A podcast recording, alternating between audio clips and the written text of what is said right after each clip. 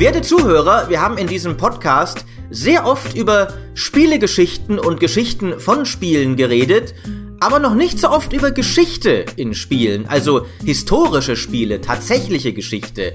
Das ist natürlich ein Missstand, äh, den ich sehr gerne beheben würde mit dieser Folge über Geschichte in Spielen. Und weil ich selbst da tatsächlich eher hochinteressierter Laie bin, habe ich mir zwei Leute eingeladen, die da vielleicht noch ein wenig tiefsinniger drüber philosophieren können. Zum einen den geschätzten Steinwallen, dessen YouTube-Kanal sich gänzlich auf Geschichte, auf historische Spiele konzentriert. Hallo. Ja, hallo Maurice. Vielen Dank. Du warst äh, schon einmal da, aber nur in einer Plus-Folge. Nun präsentieren wir dich quasi dem gesamten Volk. Und erstmals dabei ist der Live Walter, der historische Spiele entwickelt, nämlich bei Creative Assembly, den Total War Machern. Hallo. Ja, hallo zusammen. Live, du bist laut deines LinkedIn-Profils Senior Designer. Das sagt jetzt irgendwie alles und gar nichts. Erzähl doch mal ein wenig, was du bei Creative Assembly so gemacht hast und machst. Ähm, ja, Senior Designer bedeutet einfach Game Designer. Ähm, und ja, da arbeiten wir momentan an Total War Three Kingdoms, äh, dem nächsten großen historischen Total War Teil. Und ja, Game Designer heißt letztendlich ähm, den, den Inhalt und das Thema, was man bearbeiten will im Spiel, in ähm, ja, Spielmechaniken umzusetzen. Ähm, das heißt, man guckt sich dann an, okay, welche politischen äh, Geschehnisse gab es jetzt und kann man daraus interessante Mechaniken machen? Äh, wie sehen die Mechaniken aus? Und letztendlich ist natürlich die wichtigste Aufgabe, äh, Spielspaß zu erzeugen. Das würde ich doch auch sagen. An welchen Total Wars hast du bislang davor schon gearbeitet? Ich bin relativ frisch dabei. Also ich bin vor zwei Jahren, äh, ungefähr ein bisschen mehr als zwei Jahren, äh, dazugestoßen, habe dann auch direkt an Three Kingdoms angefangen mitzuarbeiten. Hab ein bisschen mit Warhammer 2 zu tun gehabt, aber eigentlich die ganze Zeit Three Kingdoms. Okay. Ja. Das heißt, wir können noch gar nicht so beurteilen, was du da so getrieben hast, weil es noch nicht erschienen ist. Das heißt, wir müssen in gespannter Erwartung verharren. Ja. Ja, dann würde ich doch mal sagen, fangen wir doch mal gleich mit dem Thema an. Und ich würde mal die ganz simple Frage in den Raum stellen. Warum eigentlich historische Spiele? Was ist so toll daran? Hm. Das ist die Verbindung von zwei tollen Sachen, nämlich Spiele und Historie, würde ich mal sagen. Also das ist eine sehr simple Antwort, weil bisschen hier der GameStar Podcast ist dafür bekannt, tiefschürfende Einblicke zu liefern. Ja, man ja. muss ja erstmal anfangen.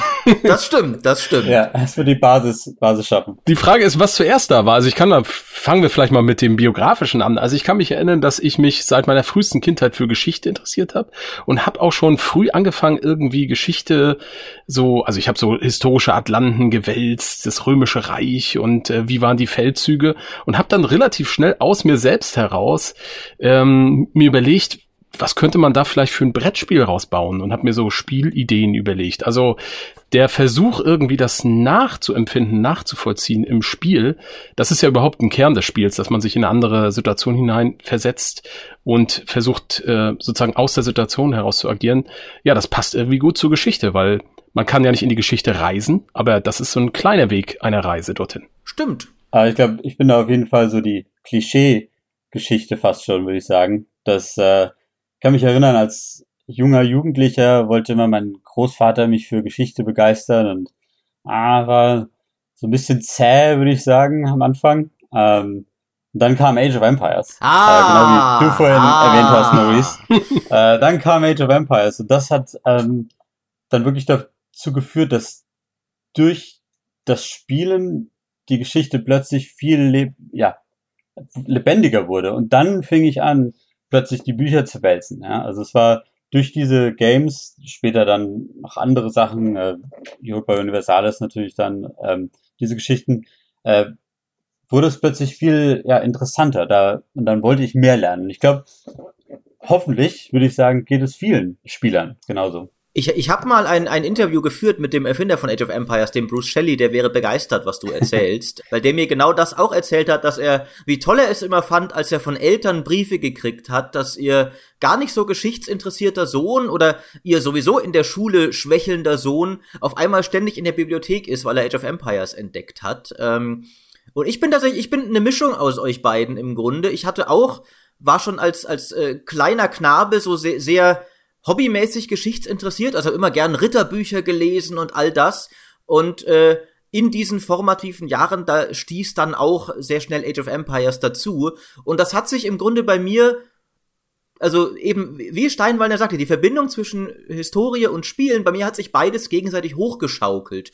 Durch die, das Geschichtsinteresse bin ich zu coolen Spielen gekommen. Durch die coolen Spiele habe ich noch mehr Geschichtsinteresse entwickelt und dann auch unter anderem im, im Grundschulunterricht konnte ich immer, also im, im, im frühen Gymnasialunterricht, sage ich, konnte ich immer sehr groß punkten mit meinem Wissen aus Age of Empires, wie die ganzen Feldzüge und sowas damals. Ja, ja, Johanna von Orleo weiß ich genau, was da passiert ist. Äh, das war, das war fantastisch. Ähm, und für mich war es auch immer noch, was für mich eine, eine sehr große Stärke von historischen Spielen ist, ist die, ähm, ich sag mal, die, die Resonanz, dass sie ja etwas darstellen, was du, was selbst wenn du kein Historiker bist, du sehr oft zumindest gut kennst. Das sagt dir was, ne? Ritter, Mittelalter, Burgen und sowas, das, das löst sofort was in dir aus und ist gleichzeitig, also emotional sehr stark, hat aber auch einen sehr großen Vorteil dessen, dass es sofort nachvollziehbar ist. Weil wenn ich zum Beispiel jetzt ein, ein Medieval 2 spiele oder sowas, muss mir das Spiel nicht mehr groß erklären,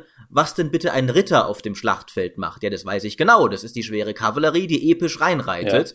Ja. Ähm, und auch bei Aufbauspielen zum Beispiel, wenn ich ein, ein, ein, ein mittelalterliches Anno spiele und so, da weiß ich sofort, ja klar, äh, Holzfäller, Baumstamm, Sägewerk, Planke, daraus baut man dann Häuser. Wenn ich die futuristischen Annos spiele, Moment, wie wird nochmal Bauxit hergestellt? Ja, keine Ahnung. Ja, das ist ein guter Punkt, glaube ich. Also das kann man, glaube ich, noch so ausweiten.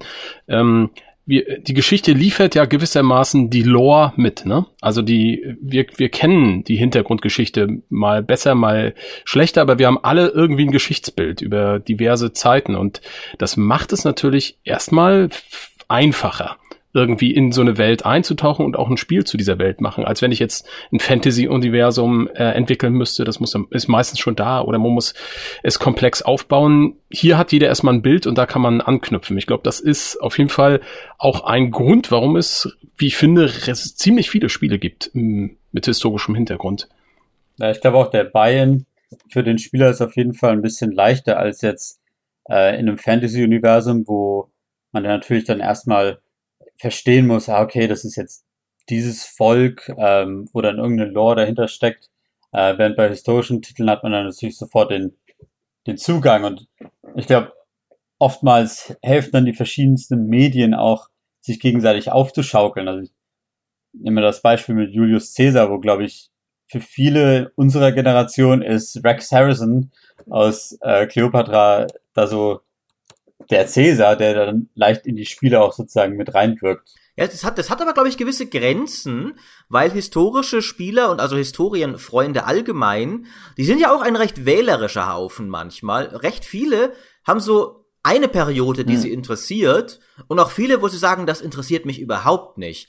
Zum Beispiel, und da werde ich dir jetzt vielleicht ein wenig auf die Füße treten live, aber äh, der asiatische Raum ist oft etwas, was bei uns eher mit Füßen getreten wird. Ich persönlich finde das immer sehr spannend, auch Fantasy-Szenarien mit asiatischem Einschlag. Aber zum Beispiel Battle Realms war ein fantastisches Strategiespiel, hat sich überhaupt nicht verkauft. Jade Empire war mit das erfolgloseste BioWare-Spiel aller Zeiten, ähm, abgesehen mal vielleicht von den ganzen Sachen, die ganz am Anfang kamen. Während zum Beispiel das Mittelalter, das merken wir auch bei uns auf GameStar.de, als wir äh, Total War ähm, Thrones of Britannia angekündigt haben, da sind sie alle durch die Decke gegangen. Endlich wieder Mittelalterstrategie, fantastisch. Also die, diese, diese Szenarien haben schon eine sehr unterschiedliche Strahlkraft. Stimmt natürlich, ja. Wie ist das bei euch? Habt ihr ein Lieblingsszenario? Ich will vielleicht da nochmal anknüpfen, äh, weil das auf einen wichtigen Punkt für mich führt, nämlich was ist eigentlich so toll an Geschichte? ähm, nämlich, ich glaube, wir alle brauchen irgendwie ein Geschichtsbild, weil wir alle irgendwie gar nicht klarkommen würden, wenn wir nicht wissen, wo wir herkommen. Das heißt natürlich erstmal auf einer individuellen Ebene, man muss seine Familie, seine Vorfahren kennen, aber wir alle sind ja auch geprägt, nicht nur durch unser Erbgut, sondern durch unser Umfeld, unsere Gesellschaft und die ist wiederum, hat sich halt entwickelt und die ist so äh, weil, ja, weil die letzten hunderttausend, wie auch immer, Jahre so gewesen sind, wie sie gewesen sind. Und das heißt, eigentlich können wir unser ganzes Umfeld nur verstehen, wenn wir die Geschichte kennen und, und verstehen. Und deshalb, glaube ich, gibt's da, ja, so ein ganz äh, existenzielles Bedürfnis, sage ich jetzt mal, das ist vielen vielleicht nicht bewusst, sich damit irgendwie zu befassen oder zumindest das zu haben. Und ich glaube, dementsprechend sind Geschichten aus der Geschichte die aus dem eigenen Kulturkreis stammen, tendenziell erstmal näher, weil das mit einem selbst irgendwo stärker verbunden ist und was zu tun hat. Das ist zumindest meine These. Denke ich, kann ich durchaus zustimmen. Ich bin mir, ich bin mir nicht sicher, es, es klingt so, äh, klingt so ein wenig Elfenbeinturmartig, muss ich sagen. Ich weiß nicht, wie viel, ich könnte mir vorstellen, dass ja, auch vielen Leuten relativ schnurz ist, von wegen, was ist hier vor 200 Jahren passiert, um meinen Selbst zu kontextualisieren. Mir doch ja, das glaube ich, sie sind sich dessen nicht bewusst, aber sie haben das, äh, okay. äh, jeder hat das, jeder hat sozusagen Geschichtsbilder. Und stellt euch mal vor, eine Welt, in der ihr hineingeworfen werdet und ihr wüsstet nicht, wie sie entstanden ist, wie ihr da hinkommt und so weiter. Das wäre das wäre un, eigentlich unlebbar oder so. Also das klingt vielleicht Elfenturm-mäßig, aber ich bin überzeugt davon, dass es so ist. Bloß, dass wir uns das nicht äh, bewusst machen. Ich will dir auch nicht völlig widersprechen. Tatsächlich, ja, deswegen hat man ja gerade, bevor man viele historische Kenntnisse hat, wurden ja auch oft dann mythologische Erklärungen Genau, das ist genau völlig Dinge, richtig. Mhm. Wo, wo, kommt denn die Erde her und sowas? Ja, das mit dem Urknall haben wir noch keine Ahnung. Also wird's halt irgendwie schon irgendwas mit Odin und Thor zu tun gehabt haben. Genau. Oder die Heldensagen. Die Heldensagen ist nichts anderes im Prinzip, die alten, als irgendwie ein Versuch, die Geschichte seines Stammes oder sowas der Vorfahren irgendwie zu erklären. Die Zeit der Völkerwanderung ist für uns die Zeit der Heldensagen hier in unserem Kulturkreis. Äh, und das ist sozusagen die ersten Formen der, der Geschichtserzählung äh, unserer Vorfahren gewesen. Wahrscheinlich dann geht es ja natürlich auch ein bisschen um, sage ich mal, äh, Werte äh, kommunizieren durch diese Geschichten, wo dann wahrscheinlich mhm. auch, da geht das dann so eine bisschen persönlichere Ebene, wo dann Geschichten oder historische Geschichten eben oft mit unseren Werten resonieren oder mit äh, Idealen vielleicht auch. Äh, sieht man ja auch an historischen Filmen, die da natürlich dann immer ganz nahe äh, Plots letztendlich haben. Da geht es um Liebe, um, um Verrat, ja, um große Emotionen. Und die sind ja natürlich auch unterschiedlich, ja. je nach historischem Setting. Insofern, ich will das jetzt auch nicht irgendwie äh, so aufladen. Also ich glaube nicht, dass sozusagen Games in, jetzt bewusst gemacht werden oder so, um, um irgendwie dort äh, solche Bedürfnisse zu stillen oder so. Aber ja, sie fügen sich einfach ein in einen großen kulturellen Zusammenhang. Filme, Geschichten, Romane, historische Romane, keine Ahnung. Also womit wir uns immer zu mit der Vergangenheit beschäftigen. Jetzt habt ihr beide äh, angesprochen, dass man aus Geschichte Dinge mitnehmen kann über die eigene Identität, über die eigene Vergangenheit, über Werte der gemeinsamen Gesellschaft. Glaubt ihr denn, man kann, wie viel kann man aus historischen Spielen lernen, Strich mitnehmen? Ja, also ich glaube, für mich zumindest ist da das Nachleben natürlich von großer Bedeutung und dann eben bestimmte, wie soll man sagen, Herausforderungen nachzuspüren. Das mag jetzt irgendwelche militärischen Herausforderungen sein, aber vielleicht auch ähm, gesellschaftliche, moralische, ja, und dadurch dann vielleicht ein besseres Verständnis zu entwickeln von der Thematik. Also ich glaube, bei vielen ist es in der Tat so, dass, also wenn wir jetzt mal auf so einer ganz banalen Ebene bleiben, wie ihr das beschrieben habt, man spielt irgendwie ein Spiel, plötzlich ist das interessant, was man da gespielt hat und man keine Ahnung, schaut mal bei Wikipedia nach, was ist da eigentlich wirklich gewesen oder so. Also das ja, erlebe ich ganz häufig. Also das Thema, dem begegne ich relativ oft, dass das halt Games sind ein Anlass für eigene Recherche äh, über historische Themen. Insofern ist vielleicht das Spiel selbst ähm, häufig nicht das, was irgendwie Inhalte vermittelt oder teilweise vielleicht auch nur oder sehr einfache, sagen wir so, aber das ist häufig dann ein Anlass, sich tiefer mit äh, Dingen zu beschäftigen. Das stimmt, das ist natürlich in erster Linie ein Appetitmacher, idealerweise, um daneben zu gucken, ah, okay, jetzt möchte ich mehr lernen. Do you want to know more?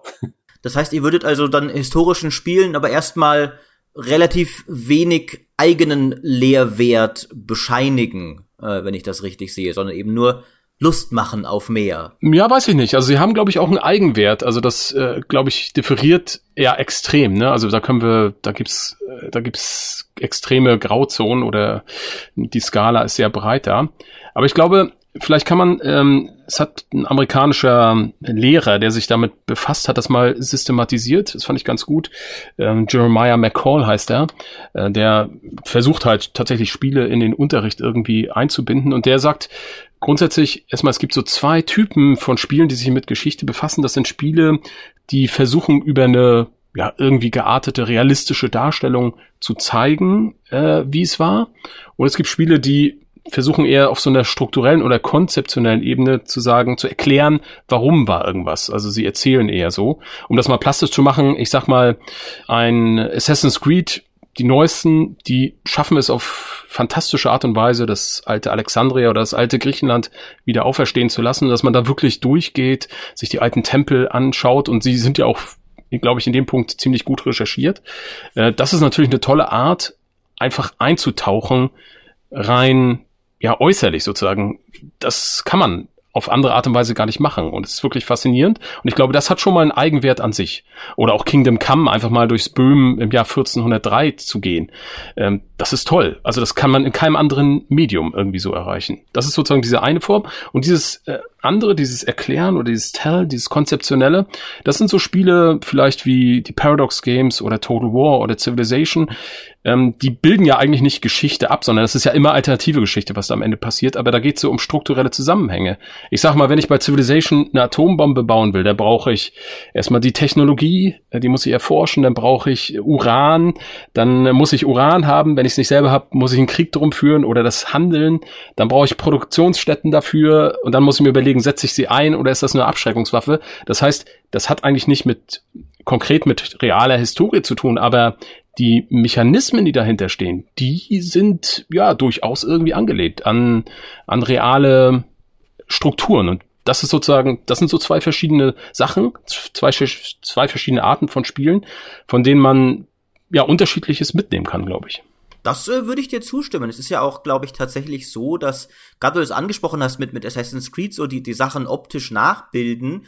Spiele sind halt, die konzentrieren sich natürlich auch viel von deinem, ich sag mal, was sagt man jetzt auf Deutsch gut, von deinem, von deinem, von deiner Gedankenkapazität, während du zum Beispiel ein Strategiespiel spielst, ist darauf gerichtet, auch die Strategiespielmechaniken zu begreifen. Das Spiel kann dir derweil nicht auch noch einen kompletten Vortrag wie ein 500-seitiges Geschichtsbuch halten, den du nebenher noch verinnerlichst. Aber du nimmst vielleicht auch allein schon nebenbei viele Sachen mit, die die Entwickler sehr aufwendig recherchiert haben, die du aber nur so eben in Vorbeigehen siehst, wie zum Beispiel der und der Panzer aussah äh, zur Zeit des Ersten Weltkriegs oder sowas. Ist für dich einfach, du siehst den da halt und dann schickst, befehligst du ihn und dann fährt er weiter. Der Entwickler hat aber sehr genau nachgeschlagen, mhm. wie der aussah und bemüht, dass der historisch korrekt ist. Also ich glaube tatsächlich, da nimmt man vielleicht so im Nebenbei mehr mit, als man vielleicht manchmal denkt, weil man sich ja eigentlich nur auf die Spielmechanik eher konzentriert. Mhm. Unter anderem halt auch dann in Strategiespielen es ist halt nie, es ist halt wiederum nie eine 100% akkurate Nachbildung, weil Spielmechanik ja auch äh, Spaß machen muss. Ähm, aber so grob, wie, wie hat Kriegsführung hier im, im, im antiken, äh, im, im frühen Japan, im feudalen Japan funktioniert? Wie hat sie sich verändert, als, äh, als äh, Schießpulver dazu kam, als der Westen äh, dazu kam? Das hat man in Shogun 2 und dann der Erweiterung Fall of the Samurai so ein wenig gesehen. Das hat eben nicht exakt die Geschichte nacherzählt, aber wie du sagst, eben schon so Zusammenhänge mit reingebracht. So, auf jeden Fall ein guter Punkt, weil, sag mal, als Designer, gerade bei Strategiespielen, hat man natürlich immer so ein bisschen die Herausforderung, es soll ja dann auch nicht zu trocken sein. Das, dieses, diese Immersion von, ja, ich laufe jetzt durch den Tempel in Assassin's Creed und äh, nehme das so mit allen Sinnen wahr, die, die Welt. Also sie wird wirklich lebendig. Hm. Das ist natürlich ein starker Kontrast zu einem, sag mal, jetzt äh, knorztrockenen Strategiespiel, wo es dann nur um Zahlen geht, wo dann plötzlich, wo ich glaube, für viele Leute ist das so eine Hemmschwelle. Ähm, ja, es ist halt eben nicht sehr lebendig. Und da ist dann gerade bei Strategiespielen, bei historischen Strategiespielen, glaube ich, wichtig, dass man da versucht, so ein bisschen zumindest den Immersion-Aspekt doch auch reinzubringen. Ja, mich würde mal interessieren, live, wo du jetzt hier bei bist und mal aus dem Nähkästchen plaudern kannst. Äh, wie ist denn das? Du hattest vorhin gesagt, ähm, an, von, von der historischen Ereignissen heraus irgendwie Game-Mechaniken entwickeln. Hm. Äh, heißt das, wenn ihr jetzt am Free Kingdom arbeitet, ihr beschäftigt euch also intensiv mit dieser chinesischen Geschichte, mit dem Teil, äh, versucht dort so ein bisschen Strukturen äh, zu äh, analysieren und überlegt dann, was, wie man das in eine Game-Mechanik umsetzen kann? Oder wie kann ich mir das eigentlich konkret vorstellen? Ja, es geht eigentlich letztendlich immer darum, man liest sich, sage ich mal, sehr stark in die Materie ein, äh, beschäftigt sich sehr stark damit und dann merkt man natürlich sehr schnell, okay, was war jetzt hier wirklich entscheidend. Für Three Kingdoms war natürlich großer Aspekt die ähm, äh, Romance of the Three Kingdoms, die romantisierte Geschichte, wo uns ganz schnell klar war, okay, wir können jetzt nicht der historische Inhalt ohne den roman romantisierten Anteil, das kann man so nicht erzählen. Das war also da ganz klar, dass diese Beziehung zwischen den Charakteren, dass das sehr wichtig ist. Ähm, oder dann äh, zu der Zeit der Han-Dynastie war, sag ich mal, Bevölkerungswachstum, Bevölkerungsmigration äh, war sehr wichtig und dann merkt man schnell, okay, ja, das sind jetzt die entscheidenden Themen, die wir sozusagen vermitteln wollen. Und ja, dann geht es darum, okay, wie kann man jetzt interessante Mechaniken daraus machen? Für eine Franchise ist dann natürlich auch immer so, kommt dann natürlich ganz klar dazu, okay, was, was sind wir? Was für ein Game ist Total War? Mhm. Das heißt, das bestimmt dann natürlich ein bisschen mit. Ähm, ja, und das ist natürlich immer super spannend, da dann zu gucken, okay, keine Ahnung, Han-Dynastie, ganz viele Ministerien und politische Ämter und natürlich, ja, wie kann das jetzt ins Spiel ähm, auf seinen Weg finden? Three Kingdoms ist für mich tatsächlich auch ein gutes Beispiel wieder für ein Spiel, das schon bevor seinem Erscheinen mich wieder neugierig gemacht hat, weil ich habe kaum Ahnung von dieser Zeitperiode, wie denke ich im Westen viele nicht, es sei denn, sie haben viel Dynasty Warriors gespielt. Äh, ähm, aber ich habe dann richtig Lust bekommen, diese, diese Romance of the Three Kingdoms zu lesen. Auch irgendwie unglaublich schwer damit tue, gute Übersetzungen zu finden. Da gibt es relativ wenige, noch weniger, die es als E-Books tatsächlich ja. gibt, als moderne. Aber das, das wollte ich äh, vorhin noch kurz einwerfen, auch weil wir vorhin äh, noch mal kurz um zurückzukehren, weil wir vorhin drüber sprachen, dass ja meistens die Games handeln dann von, sag ich mal, den äh, populären historischen äh, Zeiten oder Themen. Aber oft ist ja auch so, dass man ein Spiel entdeckt über eine Zeit, die einen jetzt so gar nicht interessiert. Und dann plötzlich, weil das Spiel es gut schafft, das rüberzubringen, ähm, für mich, für mich persönlich ein Beispiel äh, napoleonisches Zeitalter. Das hatte mich lange Zeit jetzt nicht so wirklich interessiert und dann hatte ich ein paar Spiele dazu entdeckt und dann plötzlich, ah, okay, cool, ist ja, oh, das ist ja interessant, das ist ja spannend und dann plötzlich kommt so dieses Interesse auf. Mhm. Mhm. Das stimmt. Das geht mir so bei den Globalstrategiespielen, wenn zum Beispiel Europa Universalis oder so, wenn man nicht immer nur Europa mal spielen will mhm, ja, und dann klar. plötzlich in einer anderen Weltgegend mal anfängt und wenn man dann, ich recherchiere dann gern parallel, ähm, auch für meinen Kanal die Let's Plays und ähm, also da, ich habe ich hab Geschichte studiert, aber das ist ja alles sehr eurozentrisch zentristisch, was man da macht und ja. wie faszinierend und anders und unterschiedlich und teilweise doch wieder ähnlich das ist, das ist schon toll. Also das, also das, so geht's mir dann auch bei Spielen, dass ich tatsächlich auch selbst immer wieder animiert werde zu recherchieren. Stimmt, das ist auch gerade eine coole Sache, finde ich, an global Strategiespielen, dass sie per Definition dir diese Option bieten müssen, sonst wären sie keine Globalstrategiespiele in dem Sinne, dass du bisschen mehr hast als nur die eine Region, die du eben in deinem eurozentristischen Studium vielleicht gelernt hast. Äh, auch in Total War ist ja oft so, dass natürlich ist dann Rom oft im Zentrum und so, aber du kannst auch irgendwie ganz woanders hingehen, auf einmal die Parther spielen und keine Ahnung, wer die sind, aber die haben coole gepanzerte Reiter. was waren das für, was waren das dann für ein Volk? Mir ging's, bei Age of Empires ging mir das so mit, mit Byzanz. Man muss zum Kontext sagen, ich habe Age of Empires gespielt, da war ich irgendwie, also Age of Empires 2, da war ich 10 oder sowas. Ich wusste nicht mal, was Byzanz war. Äh, ja. Und was ich übrigens faszinierend finde, dass du das in, in der Schule auch nicht lernst, dass tatsächlich Rom noch tausend Jahre weiter bestanden hat als dieses andere Reich. Äh, aber sie hatten halt die coolste Einheit im Spiel, nämlich das Kataphract.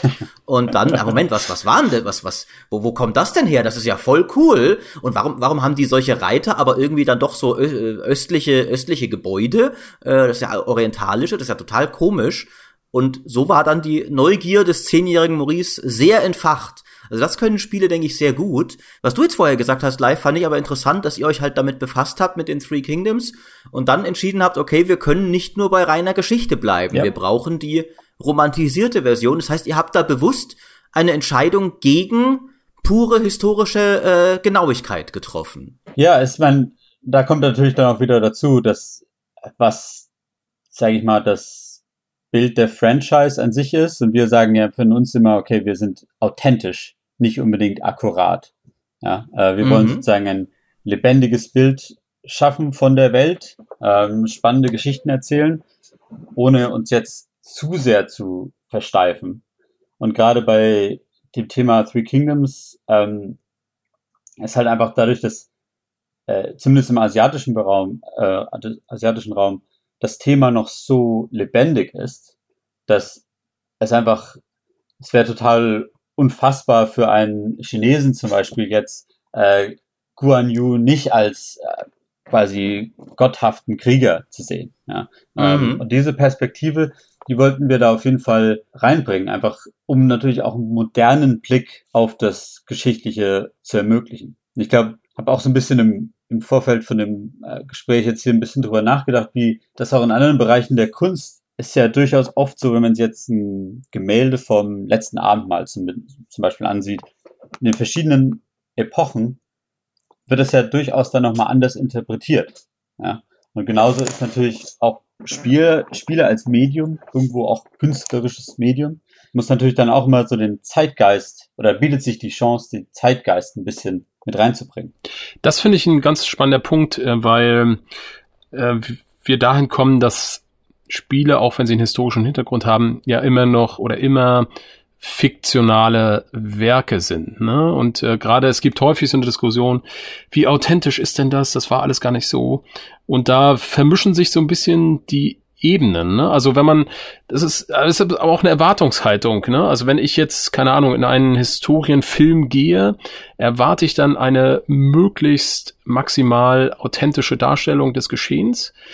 Ja, irgendwie schon, aber also ich erwarte da nicht Absurditäten oder so, aber dennoch bin ich mir immer bewusst, das ist natürlich irgendwie halt eine ein Hollywood-Film oder was weiß ich. Also irgendwo eine, eine, eine fiktionale Umformung am Ende ist das die künstlerische Freiheit.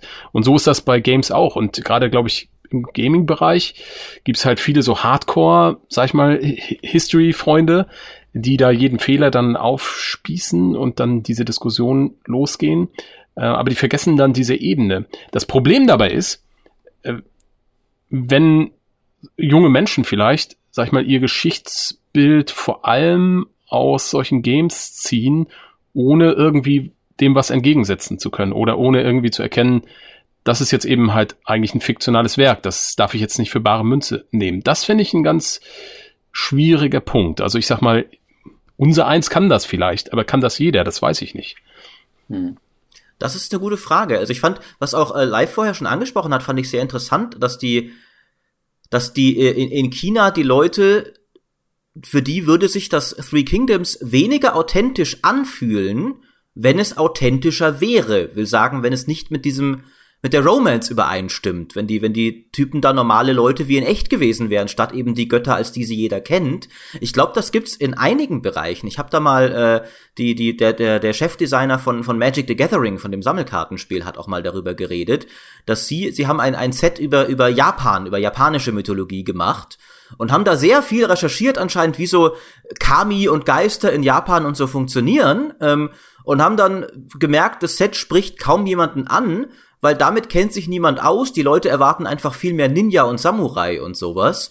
Und das hätte sich dann für sie aber mehr nach Japan angefühlt. Egal wie authentisch, wie viele Ninjas es jetzt wirklich gab. Es gibt diese Erwartung aus Popkultur oder sonst woher, dass es resoniert. Und das tut es dann nicht, wenn es die Sachen nicht hat, die du popkulturell vielleicht glaubst, dass in dieser historischen Zeitperiode gewesen sind, selbst wenn die gar nicht so prominent waren oder anders, als du denkst. Ja, und da, da ist die Frage, an welcher Stelle wird es irgendwie problematisch? Ich sag mal, um jetzt mal gleich sozusagen in die krasseste Zeit zu gehen. Ich glaube, die meisten historischen Games spielen im Zweiten Weltkrieg, behaupte ich jetzt einfach mal. das ist, wenn man jetzt mal wirklich alles mit reinnimmt, Strategiespiele, Shooter, keine Ahnung. Also der Zweite Weltkrieg ist, glaube ich, das populärste äh, Thema in historischen Spielen. So. Ich denke, kann man sagen. Ähm, und ähm, jetzt ist halt die Frage, ne? Also wenn, wenn sozusagen dort einfach, also was ist zuerst da? Das Geschichtsbild der Leute, das einfach dann nur bestätigt wird durch die Spiele? Oder vermitteln die Spiele dann auch das Geschichtsbild, was sich dann verfestigt, ne? Also wenn halt, natürlich kommt in Spielen nicht der Holocaust vor. Wie soll man, also, ja, auf, auf, wie, wie soll man den einbauen? Das wäre schrecklich und so weiter. Aber äh, ja. tausend Spiele über den Zweiten Weltkrieg zu haben, wo der Holocaust nicht vorkommt, ist auch irgendwie merkwürdig, weil ich meinte, das ist ein wesentlicher Teil äh, dieser ganzen Geschichte und äh, von mir aus auch der deutschen Kriegsführung, was weiß ich. Also das heißt, das ist ein ganz, ich finde es, ich habe da auch keine Lösung für, aber ähm, ja, ich frage mich, wie man damit umgeht. Da hast du jetzt auf jeden Fall direkt das schwerste Thema ausgegraben. ähm, ja, man muss immer an den ja, Extremen diskutieren. Keine Furcht. Weil es ist unglaublich interessant. Nur ein Sith kennt nichts hab, als ähm, Extreme. Äh, Gerade, ja. Also ich habe mich da auch ein bisschen mit äh, Kollegen drüber unterhalten, gerade über dieses Problem, weil das natürlich für uns Deutsche auch, glaube ich, immer sehr äh, ja, sich nah anfühlt. Und habe dann einen interessanten, ähm, ja, interessante gegenüberstellende Meinungen gefunden. Nämlich einmal die Meinung, äh, das Thema Holocaust oder vielleicht auch äh, Sklaverei im imperialen Zeitalter hm. sind so brisant und äh, betrifft auch so viele Leute, dass man aus Respekt vor dem Material es nicht thematisieren sollte. Während ich dann natürlich auch ganz schnell immer der Überzeugung bin, gerade aus Respekt vor den ja, Überlebenden zum Beispiel oder Hinterbliebenen, das nicht zu thematisieren und so zu tun, als wäre es nicht da, fühlt sich dann auch wieder sehr schwierig für mich an. Ähm, und das ist auf jeden Fall, und diese zwei verschiedenen Meinungen, die auf jeden Fall, glaube ich, valide sind, in einem gewissen Punkt, das zeigt schon, wie schwierig, wie schwierig diese Fragestellung ist, glaube ich. Die, die ist, die ist verdammt schwierig, ja. Ich habe da auch zwei, ich habe da zwei Meinungen dazu, die nicht miteinander harmonieren. Das heißt, ich habe keine, aber ich bin bei beiden der Meinung, dass sie richtig sind. Deswegen kann ich das auch schwer mit mir vereinbaren. Ich finde einerseits würde ich mir tatsächlich wünschen, dass Spiele sich häufiger trauen würden, schwere Themen zu thematisieren, weil also gerade auch aus dem wir sind ja alle bestimmt der Meinung, so äh, oft zumindest, dass, dass Spiele genauso zum Beispiel als Kunst anerkannt werden sollten, mhm. wie es Filme oft sind. In Deutschland zum Beispiel war es ja lange Zeit so und ist auch immer noch so, auch wenn es langsam sich, sich äh, löst, dass Filme den, den Zweiten Weltkrieg brisanter darstellen durften mhm. als Spiele, ja. weil zum Beispiel Hakenkreuze in Filmen sind Kunst, in Spielen nicht. Und ich war immer der Meinung, das ist Quatsch, Spiele können doch genauso Kunst sein.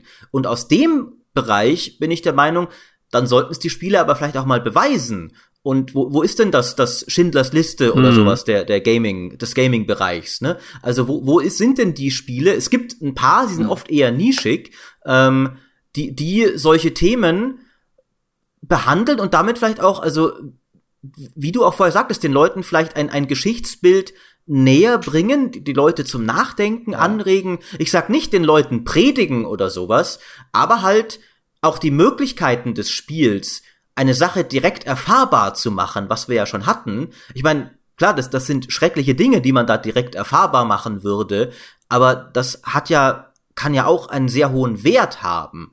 Ähm, und das gleiche gilt für mich übrigens auch nicht nur jetzt für historische Sachen, sondern auch für, für aktuelle Problematiken. Auch da finde ich, hm. könnten viel häufiger Spiele, Spiele sagen ja sehr oft auch immer so, na, na Politik und sowas. Hm, ja. wir, wir, machen zwar schon Far Cry im, im religiös zerrissenen Amerika und sowas, aber, aber so absurd, dass es nichts mehr zu sagen hat. Ähm, das ist die eine Sache. Ich bin auf der anderen Seite aber auch genauso der Meinung, dass Spiele das Recht haben und haben müssen, auch einfach mal nur Spiele zu sein. Also einfach auch mal nur gute Unterhaltung zu sein, wie es ja umgekehrt genauso Filme auch haben. Es hat ja im Grunde jede Geschichtsperiode ihre dunklen Seiten. Der Zweite Weltkrieg ist selbstverständlich eine der dunkelsten, deswegen reden wir auch so viel über ihn gerade. Hm. Aber ich nehme ein anderes Beispiel, ein Spiel, das eigentlich jeder liebt, nämlich Age of Empires 2, haben wir schon drüber geredet. Auch das klammert ja einiges aus, einige der dunkleren Seiten des Mittelalters.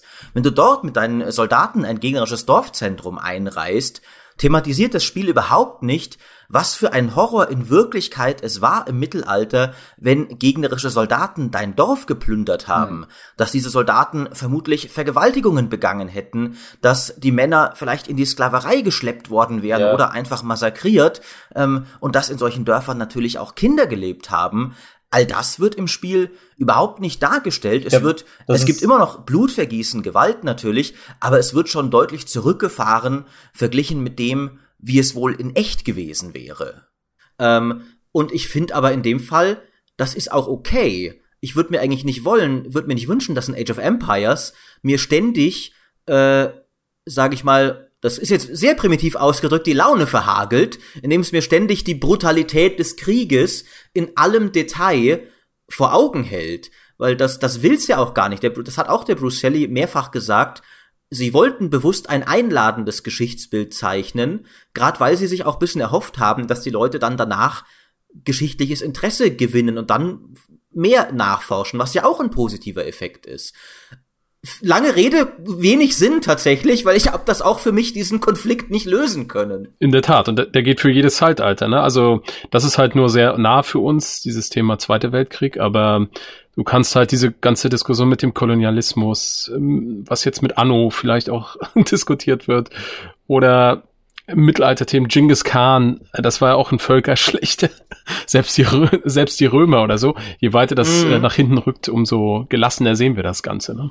Ich glaube, das ist auf jeden Fall auch ein, ein Punkt, der gut zu dem passt, was du äh, anfangs sagtest, Steinwallen, dass aus irgendeinem komischen Grund ist natürlich alles, was weiter zurückliegt, fühlt sich immer nicht ganz so nah an. Wahrscheinlich, weil durch die vielen, vielen Einflüsse, die wir tagtäglich haben, einfach zum Beispiel äh, Holocaust sich viel näher anfühlt als äh, in, in Total War Rome, wenn du eine Stadt einnimmst und dann Exterminate drückst. Ähm, ja, es ist ja, dann drückst du noch auf, wie viele Sklaven nimmst du mit, ne? ähm, ist auch so eine kleine Statistik. Äh, genau.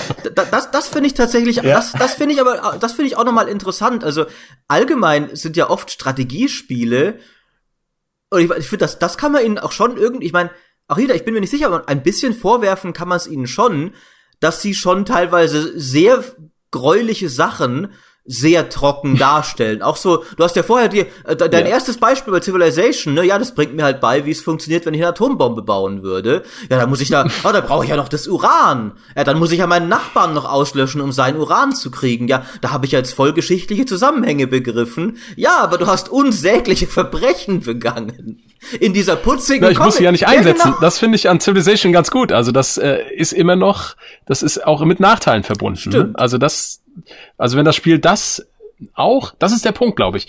Also solch, ich glaube gerade Strategiespiele, die müssen, wenn sie Sandbox sind, dann dürfen sie nicht den moralischen Zeigefinger erheben. Da muss tatsächlich alles, ich sag mal fast alles möglich sein. Du musst auch ganz böse sein dürfen, aber das Spiel muss dir irgendwie ein Feedback geben oder die anderen im, die sozusagen die Nichtspieler-Charaktere, die anderen Länder, die müssen irgendwie ein Feedback geben. Dann finde ich, funktioniert es. Da kann es funktionieren. Es muss halt dann auch wirklich böse sein und von den anderen böse angesehen werden. Das stimmt. Aber ich habe noch mal eine Frage live an dich, an jetzt konkret als Spielentwickler. Gibt es sozusagen bei euch irgendwie einen Punkt, wo ihr sagt, äh, da ist die Grenze erreicht, das machen wir nicht? Also ich sag mal, auf den Knopf drücken und die Stadt auslöschen scheint okay zu sein. Also wo, wo, wo ist die Grenze? Gibt's eine? Ähm, ja, ich glaube, das kommt dann natürlich immer auf den historischen Kontext auch an. Zum Beispiel in Total War Empire, was vor ein paar Jahren rauskam, ähm, wurde ja Sklaverei nicht wirklich thematisiert. Es wurde, äh, ich sag mal, ganz subtil kommuniziert. Ähm, ich weiß nicht, ob das die beste Lösung ist, aber es ist natürlich eine Lösung, wo dann gerade Spielentwickler gehen dann, glaube ich, oft die Schiene ein, von wegen, okay, wir wollen dieses und jenes Thema zum Hauptpunkt machen. Ähm, sei es jetzt militärisch, es ist ein Spiel über militärische Herausforderungen zum Beispiel. Ähm, aber natürlich konnte immer ganz schnell der Punkt, dass man das eben nicht so klar trennen kann. Mhm. Imperiale Expansionspolitik war natürlich militärische Herausforderung. Aber Sklaverei war natürlich ganz klar eine Folge davon. Genauso, wenn ich ein Strategiespiel über den Zweiten Weltkrieg mache, äh, Russland-Feldzug, kann man jetzt, kann man eigentlich die militärische Herausforderung nicht von der, äh, ich sag mal, äh, der Vernichtungspolitik mhm. trennen. Ja? Ähm, und das ist auf jeden Fall sehr schwierig und da, äh, ja, ich glaube, sobald wir dann zu den Themen, zu diesen Themen dann auch kommen in der Total War Serie, äh, wird das eine ganz schöne Herausforderung, da den richtigen Ton zu treffen. Hast du gerade einfach so nebenbei ein Zweiter Weltkriegs Total War Confirmed ja, live? Genau. Darf ich das gleich als News? Äh, äh, äh, also sehr gut zu wissen, ja, sehr gut ist, zu wissen. Red nein, weiter, nein, nein, trink noch einen Schluck rein, Bier. rein hypothetisch natürlich. Ähm, aber es, ja, das ist, glaube ich, muss ich schon sagen, für mich als Spielentwickler ist das, glaube ich, so der, wie soll man sagen, ähm, als deutscher Spielentwickler ist das für mich die größte Herausforderung, die ich mir vorstellen kann. Ein Spiel über die militärischen Herausforderungen des Zweiten Weltkriegs zu machen, ohne dann einfach so zu tun, als wäre nichts gewesen. Ähm, was sich, glaube ich, mit meiner persönlichen Moral nicht unbedingt vereinbaren lässt. Es gibt ja da ein paar coole Ansätze. Ich weiß nicht, ob ihr das kennt. Ähm, Decisive Campaigns. Das sagt mir nichts, so eine, Es gibt so eine Serie äh, über das Unternehmen Fall Blau und dann auch Barbarossa komplett, wo äh, es ganz klar ein militärisches Spiel, quasi Panzergeneral auf Grand Strategy Level, aber es gibt da eben so eine politische Ebene, wo man sich ähm, über bestimmte Befehle äh, der Führung und von Hitler dann hinwegsetzen kann und dann hat das gewisse Auswirkungen. Ah. Ja, ist auf jeden Fall ein interessanter Ansatz. Ähm, das finde ich auch. Aber ja, um, um auf äh, deine ursprüngliche Frage zurückzukommen, Steinmann, ich glaube, letztendlich geht es uns schon darum, Unterhaltung zu schaffen. Mhm. Ähm, das heißt, ich glaube, der sag mal, Bildungsaspekt ist für uns schon sehr wichtig, aber in erster Linie ist, ist Total War Unterhaltung. Leute sollen ja eine schöne Zeit dabei haben und sicherlich wird, wenn wir nie jetzt Gräueltaten zelebrieren oder die groß zur, sag ich mal, Spielmechanik machen. Aber ja, ich, schwierige Themen thematisieren ist, glaube ich, schon wichtig. Ich, ich finde tatsächlich, also, es ist wieder, wie gesagt, also zwei Herzen in der Brust. Äh, Spiele, wie du sagst, wenn sie Unterhaltung sein wollen, primär, dürfen sie das? Ich meine, ich wäre ja nicht hier äh, und würde den GameStar-Podcast machen, wenn ich nicht Spiele als Unterhaltung verdammt geil fände. Aber ich finde, ein, ein wenig müssen sich dann auch tatsächlich Spiele schon vorwerfen lassen, dass sie sich's ein bisschen einfach machen, indem sie sich halt so der, der, der coolen Aspekte und der Vorteile eines historischen Szenarios bedienen, also seiner Strahlkraft zum Beispiel, äh, die ganzen ja. Historien-Nerds, sage ich mal, das meine ich nicht abwerten, ich bin selbst ja einer, äh, ansprechen, die den Zweiten Weltkrieg interessant und faszinierend finden oder die das Mittelalter faszinierend finden und gleichzeitig sich aber nicht den Trubel aufhalsen wollen, auch mit den negativen Konsequenzen damit klarzukommen, was ich nachvollziehen kann, weil es wirklich eben so ein, ein, ein regelrechtes Nagelbrett äh, ist, auf das man sich ja da legen würde. Ähm, aber gleichermaßen ist dann doch bisschen äh, dann schon die Frage, also wie oft kannst du den, den Zweiten Weltkrieg gerade ähm, weil eben Steinwallen vorher das, das Geschichtsbild der, der Leute auch angesprochen hat vielleicht. Wie oft kannst du den Zweiten Weltkrieg all seines Kontexts berauben und einfach sagen, hier haben wir ein paar coole Schlachten, die interessant zu spielen mhm, sind, ja. bevor sich vielleicht dann doch irgendwie ich meine, ich bin da immer vorsichtig, weil ich finde, man, man darf auch oft den, den Medien, sage ich mal, nicht zu viel anlasten, wofür der Konsument auch Eigenverantwortung hat. Also ich bin immer so von wegen, ich habe aus den habe aus Battlefield gelernt, der Zweite Weltkrieg ist nicht so schlimm, weil da war der Holocaust nicht drin, dann bist du halt ein, ein Trottel. ähm, aber irgendwo hat es vielleicht doch aus irgendwo hast du halt irgendwo hat es halt vielleicht aber doch Auswirkungen und wenn sie subtiler sind als das. Ich habe auch so ein bisschen das Gefühl, recht oft verlassen sich Entwickler so ein bisschen dabei auch drauf ähm, und ich rede, ich muss es betonen, ich will jetzt hier nicht irgendwie live an den Pranger stellen, ich rede hier sehr abstrakt von Entwicklern, ähm, verlassen sich ein bisschen drauf, dass, ja, wir zeigen den Zweiten Weltkrieg, aber wir gehen davon aus, die Leute wissen ja schon, was da drumherum passiert ist, dass das schlimm war, das müssen wir ihnen nicht nochmal sagen. Ähm, aber dann guckst du dir in die heutige politische Landschaft, na, das ist gar nicht mehr so ein Konsens dass der Zweite Weltkrieg so schlimm war. Da gibt's auch Leute, die in, und ständig kommen sie an. Ja, ich will auch gern mal die heldenhaften Deutschen bitte spielen in den Kampagnen. Äh, jetzt werden die Deutschen wieder schlecht dargestellt. Äh, warum mhm. darf ich nicht mal einen heroischen deutschen Offizier spielen, der tapfer für sein Vaterland gekämpft hat? Also da, da, da, die, die Selbstverständlichkeit, dass wir alle von Konsens starten, ja, das war eine Gräueltat, die war schlimm, die ist, finde ich, habe ich das Gefühl, nicht immer mehr so gegeben, wie man denkt. Mhm. Und dann ist schon ja, die Frage. Glaub, hm? Das, was äh, Steinwallen vorhin sagte, dass natürlich einige Leute dann schon die Bücher rausholen. Ja, äh, spielst jetzt ein Strategiespiel im Zweiten Weltkrieg und dann werden die Bücher rausgeholt und dann wirst du damit konfrontiert, was es sozusagen noch gab. Aber für viele Leute, ja, da ist das dann vielleicht nicht der Fall. Mhm. Und dann kann sich natürlich so ein Bild schon, ja, auch mal einprägen. Und deshalb, ja, ich glaube, ja Ich, nee, ich wollte dich nicht unterbrechen, entschuldige. Ich wollte vielleicht, es war ein bisschen positiv wenden oder vielleicht einen Weg hinausweisen aus diesem Dilemma, das ich genauso empfinde.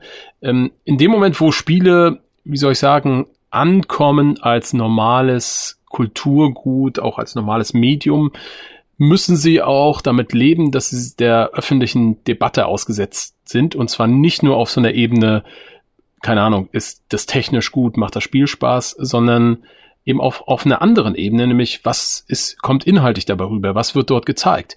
Das, was wir aus, ja, kennen über Theater, über Bücher, über Filme, dass das im Feuilleton besprochen wird, dass solche Sachen diskutiert wird und nicht nur darüber gesprochen wird, ob jetzt äh, die Visual Effects toll waren, sondern äh, wie ist die Geschichte, wie ist die Geschichte erzählt worden, was, was ist der Sinn des Ganzen und so weiter.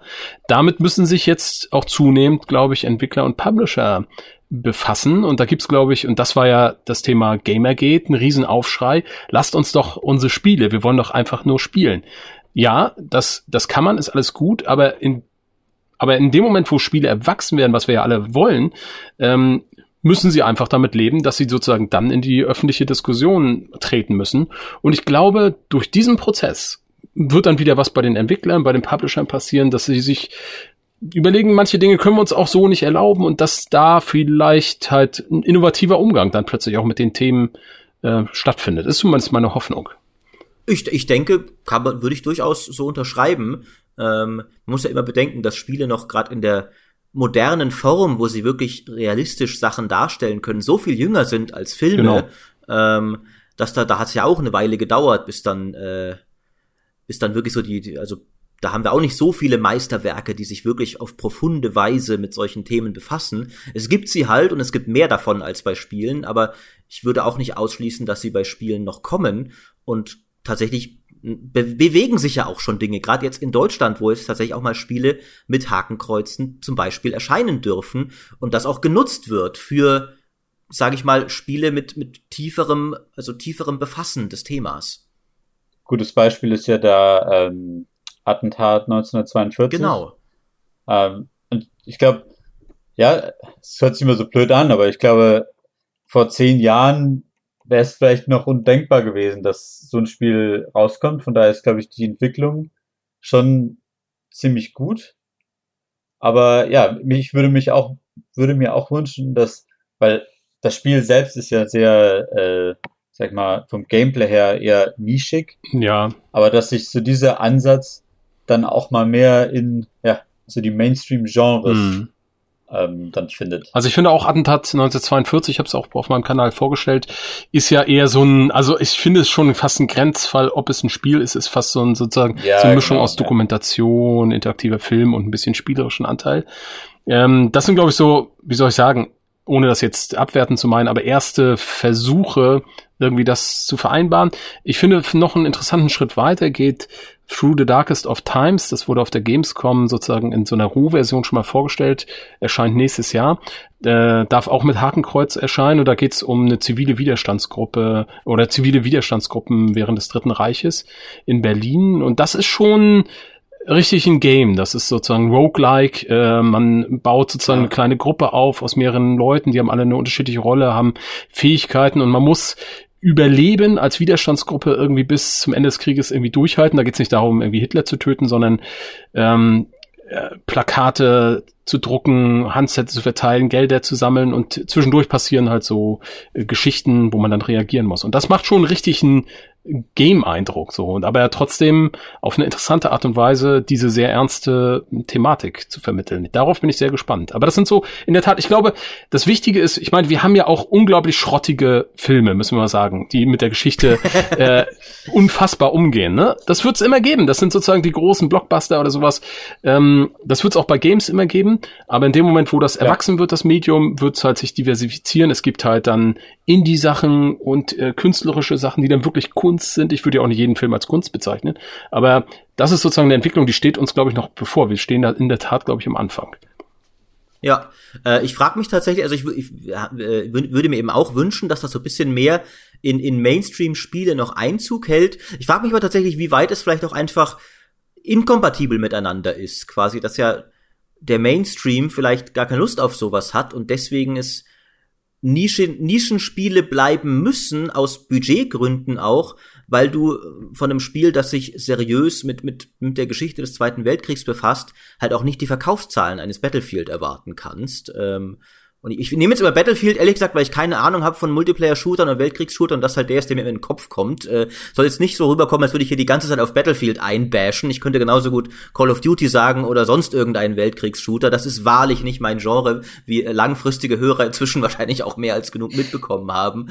Ähm, aber genau, also vielleicht liegt es auch daran. Oder glaubt ihr, dass das lässt sich vereinbaren? Ich glaube, da kommt noch eine wichtige Sache noch dazu, nämlich äh, ja die Player Agency.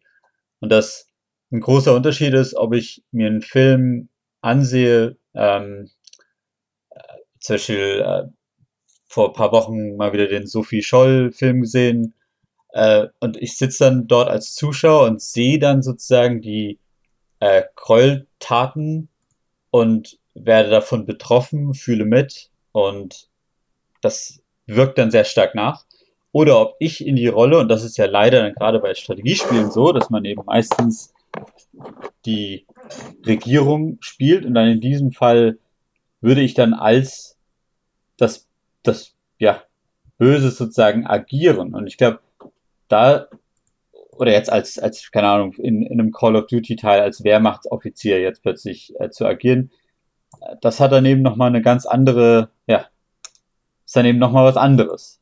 Ähm, dass dann der Spieler sich in diese Rolle reinversetzen muss oder kann, je nachdem. Ähm, ja, ich glaube, ja, stimmt. Immer ein Unterschied. Ich glaube, man, mm, man darf aber da auch nicht zu eng denken, was sozusagen die Möglichkeiten von Games betrifft.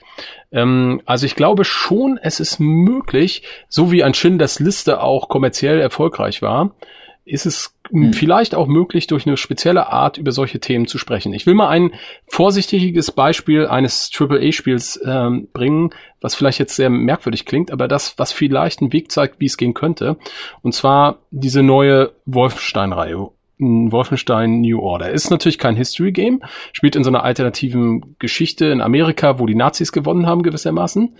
Ähm, aber dennoch behandelt es ja irgendwie sehr ernsthaft diese Themen, wie entsteht eine Diktatur, was hält sie aufrecht, was ist passiert. Äh, in der deutschen Version ist das ja irgendwie ganz doof irgendwie rausgeschnitten worden, aber da wird auch der Holocaust thematisiert, Rassismus wird thematisiert und so weiter.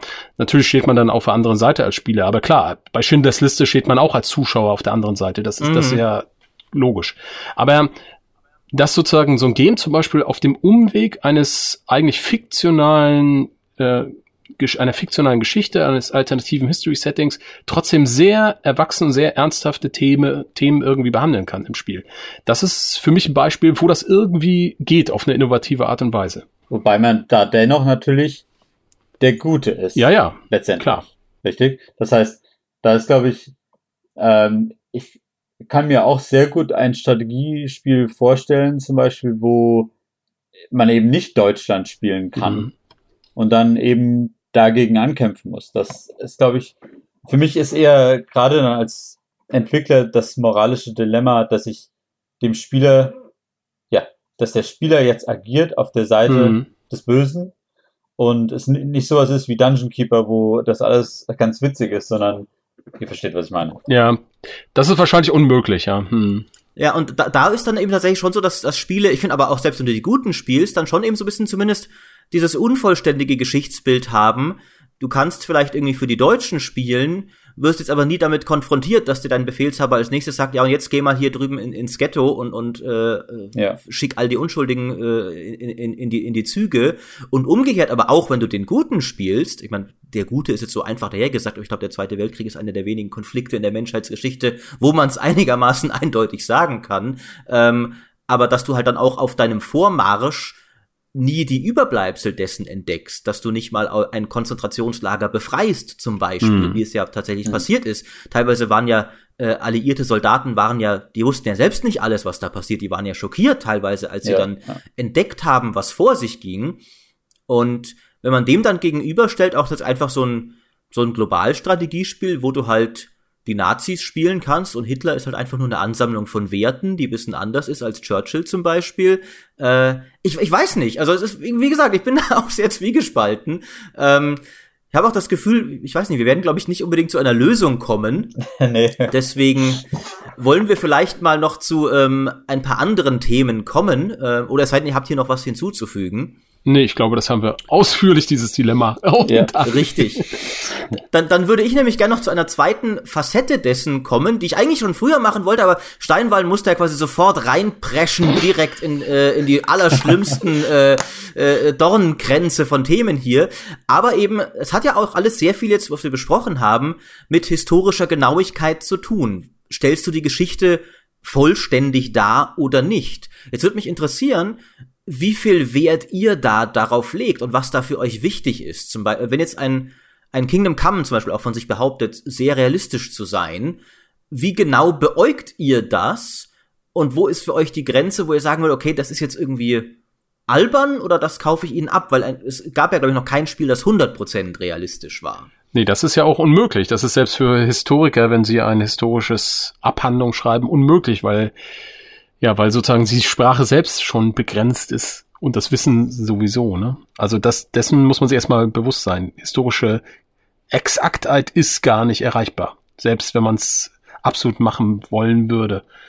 Äh, bei Kingdom ja, also ich glaube, das hängt so ein bisschen vom Spiel ab, von der Einstellung zum Spiel. Da unterscheidet man sich auch, wenn ein Spiel so wie Kingdom Come selbst nach raus, rausgeht und sagt, historisch authentisch und so, damit haben sie ja durchaus äh, geworben, dann erwartet man natürlich einiges. Und ich glaube zumindest, was das ganze Thema Setting, Aussehen, die Burgen und was weiß ich betrifft, da haben sie auch wirklich Tolles gezeigt und da fühlte man sich wohl. Und da, da glaube ich, ist es dann auch wichtig, dass es, dass man zumindest dem vertraut, dass das wirklich so ist. Und wenn man da irgendwie Abweichungen erkennen würde, wäre man, glaube ich, ein bisschen enttäuscht.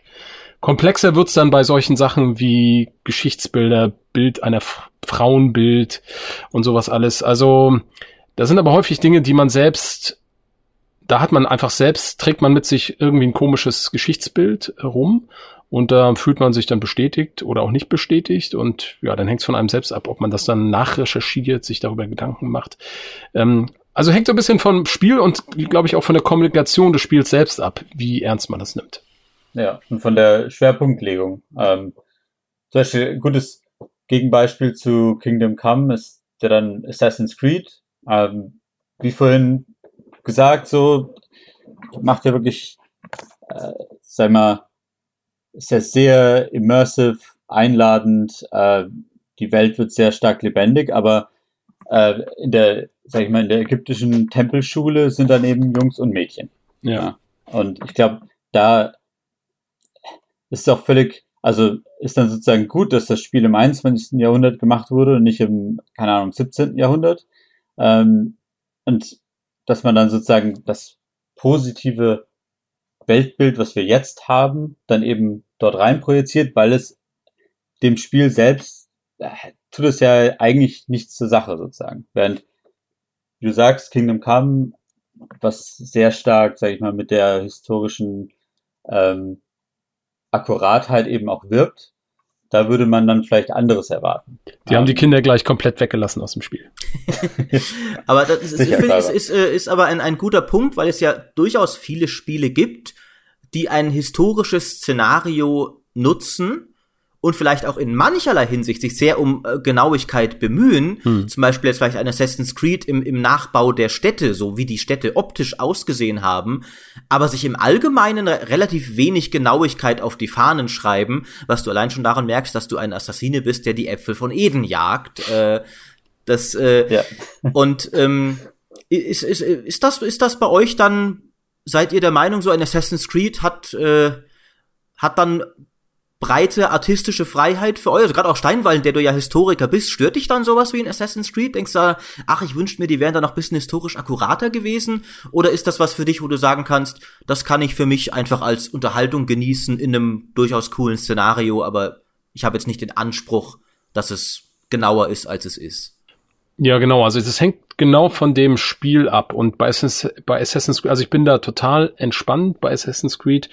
Ähm, genau, ich freue mich über diese schönen Tempel und ich glaube auch, dass die ziemlich so aussehen, wie sie ausgesehen haben.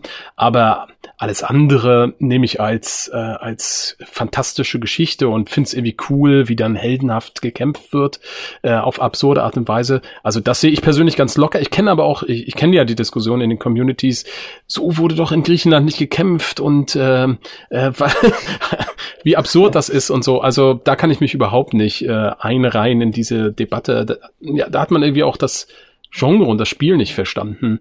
Ähm, mhm. Wenn es aber so ein Spiel ist, sagen wir mal, zum Beispiel in Europa Universalis oder so, ähm, das ist natürlich, wenn man losspielt, ab dem Moment ist es ja eigentlich alles Quatsch. Weil es sozusagen jedes Mal äh, alternative Geschichte. Es passiert ja jedes Mal was Neues, was anderes und es hat nichts mit der Story zu tun. Aber äh, da sind mir dann zwei Sachen dann doch wichtig. Erstens der Ausgangspunkt. Also da, äh, sag ich mal, werde ich werde ich ärgerlich, wenn irgendwie das historische Setting den Möglichkeiten zumindest entsprechend falsch ist. Also zum Beispiel, was ja unglaublich viele Fans von Crusader Kings bis zum letzten DLC aufgeregt hat, dass Köln auf der falschen Rheinseite ist. ja. ja, das konnte, das konnte niemand, äh, niemand ertragen. äh, die, also die Kölner zumindest nicht. So, und, äh, und solche Sachen, ich finde, gerade die haben, die recherchieren das ja auch eigentlich gut. Und das, das finde ich dann schon wichtig. Und dann halt, wenn so bestimmte Spielmechaniken zumindestens im Bereich des Denkbaren sind, ne, das muss irgendwie gegeben sein bei solchen Spielen. Also, äh, ne, also, und da gibt's dann so Punkte, die mich dann doch ärgern, zum Beispiel bei Hearts of Iron, da kann man tatsächlich halt mit Luxemburg die Welt erobern. Das finden viele cool und ich glaube Paradox. Das will ich sehen. Da, oh, da gibt's schon. Das, das wie du das schaffst. Das, also zumindest in den ersten Patch-Versionen war das möglich. Gibt's auf YouTube auch Videos ja, drüber. Ja, so, das heißt, äh, ich glaube, Paradox will das aber, die wollen halt das so sandboxig haben. Das finde ich wiederum doof. Aber das hängt dann wieder mit, der, mit dem individuellen, ja, Vorstellung von dem Spiel ab. Also für mich ist es Zweiten Weltkriegsspiel, ist es undenkbar, dass man mit Luxemburg die Welt erobern kann. Aber das finde ich dann, ich weiß nicht, wie du das siehst, aber ich sehe da einen kleinen Unterschied zwischen, ähm, wenn sozusagen die Mechaniken Immersion Breaking sind versus wie die Welt dargestellt Ja, ja, das sind zwei verschiedene Sachen, Beispiel, das sehe ich auch so, ja. Hm. Äh, weil äh, mich auf jeden Fall das erste auch viel mehr stört, wenn ich jetzt, ähm, keine Ahnung, äh, wenn es wenn ich das Gefühl habe, dass die äh, Logistik jetzt total unrealistisch ist und dass ich dann wo, in einem Spiel, wo es dann vielleicht eigentlich um Logistik auch geht, aber dass man dann plötzlich äh, die ganze Welt erobern kann, das stört mich dann auch viel mehr, als wenn jetzt Köln auf der falschen Rheinseite ist. Also das, das hat mich auch nicht so sehr gestört, aber viele meiner Zuschauer. ja, ich, ich denke auch da ist es wieder sehr, ich meine, das ist, das ist immer so, so, so eine Allgemeinplatz, aber sehr spielabhängig. Ich bin da auch in der Regel bereit, so ein Spiel dort abzuholen, wo es mich treffen will, sozusagen. Ja. Also mhm, zum Beispiel ja. in, einem, in, einem, Assassin's Creed stört es mich jetzt auch nicht, dass halt mein, mein Typ sich durch 20, 30 Leute durchmetzeln kann. Hätte kein historischer Charakter groß gekönnt, wahrscheinlich in der Regel. Ähm, während natürlich allein durch seine Spielmechanik so ein Paradox-Spiel schon irgendwie ich meine, ist ja eigentlich interessant, weil eine Hardcore-Spielmechanik muss nichts mit Realismus zu tun haben. Dark Souls ist nicht realistisch, äh, aber in einem Strategiespiel machst du irgendwie diese Assoziation.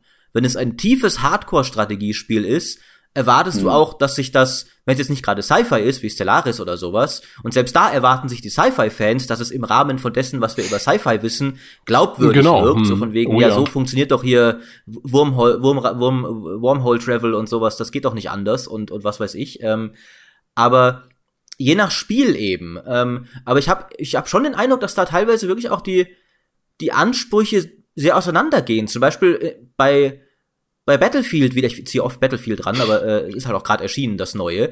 Ähm, da gab es ja doch einige Debatten, würde mich auch mal eure Meinung interessieren. Stört euch das, wenn im Zweiten Weltkrieg dann die Soldaten komische Kriegsbemalung oder sonderbare Prothesen haben? Oder habt ihr kein Problem mit einer, sag ich mal, übertrieben stilisierten Version des Zweiten Weltkriegs. Ich finde es auf jeden Fall, sag ich mal, vom künstlerischen her ziemlich interessant. Es ist halt dann letzten Endes vielleicht dann kein wirkliches historisches Spiel, sondern ähm, ja, ist sozusagen ein bisschen wie Wolfenstein vielleicht. Mhm. Ähm, es, es, es, hebt verschiedene Themen auf äh, und, und erschafft sozusagen ein Alternativszenario, wo du durchaus die gleichen Themen behandeln kannst ähm, und wo es ähnliche Stories dann letztendlich gibt. Aber ja, es ist halt eine, eine sozusagen künstlerische Interpretation. Ja, auch da wieder die Erwartung. Ich erwarte von einem Battlefield ehrlich gesagt keine authentische ja. Schlachtdarstellung. Aber zum Beispiel, bei, um jetzt mal einen anderen Shooter zu nennen, bei so einem Spiel wie Tannenberg, ähm, die ja sozusagen so einen ersten Weltkriegs-Shooter machen wollen, so realistisch wie möglich, auch wenn es natürlich Gameplay-Mechaniken hat, die mhm. wieder nicht. Aber da erwarte ich, also da würde, würde das fehl am Platze sein. Da würde ich sagen, nee, das geht nicht. Da kann man jetzt nicht irgendwie so eine Gimmicks äh, reinbauen. Das ist, ja, das ist genau der Punkt. Was ist sozusagen die Genetik des Spiels? Was will es eigentlich und was kommuniziert es, was es will? ja, Battlefield, ehrlich gesagt, kommuniziert jetzt nicht die große Authentizität, ehrlich gesagt. Das ist, äh, finde ich aber eben interessant, weil eben einige Leute eben doch der Meinung schienen, dass es das sollte. Äh, ich finde, äh, ich fand sehr schön die Unterscheidung, die ihr vorher gemacht habt, Spielmechanik versus Ästhetik, wo es die quasi den, der Realismus bricht. Und Battlefield hat ja bislang zumindest was Ästhetik angeht, war es ja eher doch auf der realistischen Seite. Also die Soldaten sahen ungefähr so aus, wie sie halt ausgesehen haben damals. Spielmechanisch ja aber noch nie tatsächlich, weil du ja konntest ja irgendwie auf Flugzeugen reiten, schon in alten Battlefields teilweise und allerlei Nonsens treiben. Ähm, aber anscheinend hat das dann manche Leute weniger gestört als jetzt der ästhetische Bruch bis zu dem Punkt, dass ja Dice das auch bisschen zurückgefahren hat, diesen ästhetischen Bruch. Das fertige Spiel ist ja, soweit ich es mitbekommen habe, nicht, dass ich je groß Battlefield gespielt hätte, ich rede hier wirklich nur aus Dritthandwissen, äh, weniger abgedreht. Ah, stimmt. Äh, das ist interessant, dass du das sagst. Dann hat sozusagen die Reihe selbst mit ihrer, mit ihrer eigenen Genetik ein Stück weit gebrochen und dann muss man natürlich auch mit Widerstand rechnen. Das ist richtig. Hm, ja. hm. Genau, also äh, ich bin da weitgehend tatsächlich bei euch. Ich finde, ähm, es ist immer sehr subjektiv. Irgendwie in jedem Spiel wären es andere Dinge, die mich rausreißen würden. Zum Beispiel, ich finde die Darstellung des Mittelalters von, von Age of Empires, finde ich völlig okay so, obwohl ich auch weiß, dass das nicht alles realistisch ist. Ähm, aber trotzdem würde ich mir nicht wünschen, dass es jetzt irgendwie mit abgedrehten comichaften Designs kommt oder sowas. Also würde mich dann wiederum stören, wenn jetzt, sage ich mal, Age of Empires 4, äh, das sie ja gerade entwickeln, mit dem Mittelalter das machen würde, was Battlefield 5 äh, in seinem ersten Trailer mit dem Zweiten Weltkrieg gemacht hat. Das würde mich stören. Ja. Obwohl ich auch weiß, dass Age of mhm. Empires jetzt nie die perfekte realistische Darstellung des Mittelalters war. Aber auch hier wieder, Serien-DNA ist, glaube ich, ein sehr wichtiger Faktor, wie du gesagt hast, Steinwallen. Ähm, und ich glaube, das spielt eine, eine ziemlich große Rolle dessen, was, was, du, was du dir eben von einem Spiel erwartest und was nicht. Ich kann da beide Seiten verstehen. Ja. Ich kann auch jeden verstehen, der sagt, äh, wenn halt Battlefield, ich bin Historien-Fan und ich auch äh, und wenn Battlefield nicht mehr so aussieht, dass es sich für mich stimmig anfühlt, dann ist es halt nichts mehr für mich. Ich finde, man sollte sich dann vielleicht ein bisschen zurückhalten, damit so wütend auf das Spiel zu werden, wie manche Leute geworden sind. Ähm, aber ich finde einfach die Entscheidung zu sagen, okay, und vielleicht auch ein bisschen, das ist natürlich auch schade, ich habe die alten gemocht, jetzt mag ich es nicht mehr, klar ist das doof. Ähm, das finde ich wiederum auch durchaus legitim. Ja, das war ja bei Civilization 6 ja auch ein großes Thema eigentlich. Ne? Da gab es doch viele, die Distanz gewahrt haben, weil die Grafik doch ziemlich, naja, zumindest in Richtung Comic so ein bisschen ging. Ja. Ähm, und da haben sie, glaube ich, so ein bisschen die Grenzen ausgetestet. Ich glaube, es hat gerade noch so funktioniert. Sie haben die Kurve gekriegt. Bei Total War, wenn man jetzt die neuen, äh, die neue Kampagnenkarte sich ansieht, ist es ja auch so ein bisschen weg von der ganz realistischen Darstellung. Also zumindest sieht es so ein bisschen bunter aus, habe ich, hab ich das Gefühl. Bunter, fröhlicher, bisschen comichafter, oder? ja, auch da ging es wieder ein bisschen darum, den modernen Blick ähm, dann auf das historische Setting zu werfen. Und für uns, sage ich mal, künstlerisch waren da die ähm, quasi neuzeitlichen chinesischen Maler eine ganz große Inspiration, die sagen wir, von 1950 bis jetzt daneben ähm, teilweise Landschaftsmalerei, teilweise historische Themen malen. Und das hat so einen ganz phänomenalen Stil, wo dann eben das, äh, mit der äh, Tinte und mit diesen Wasserfarbenartigen, ja, ähm, und diesen Kunststil, der ja zugegebenermaßen sehr modern ist, den wollten wir da so ein bisschen reinbringen, um ja eben zu unterstützen, das ja historische Setting, aber durch eine durchaus moderne Linse. Also man kann sagen, was man will. Mit diesem Spiel traut traut ihr euch echt was? Sowohl vom Setting als auch von der Aufmachung. Ja, es nach vorne geht. Ja.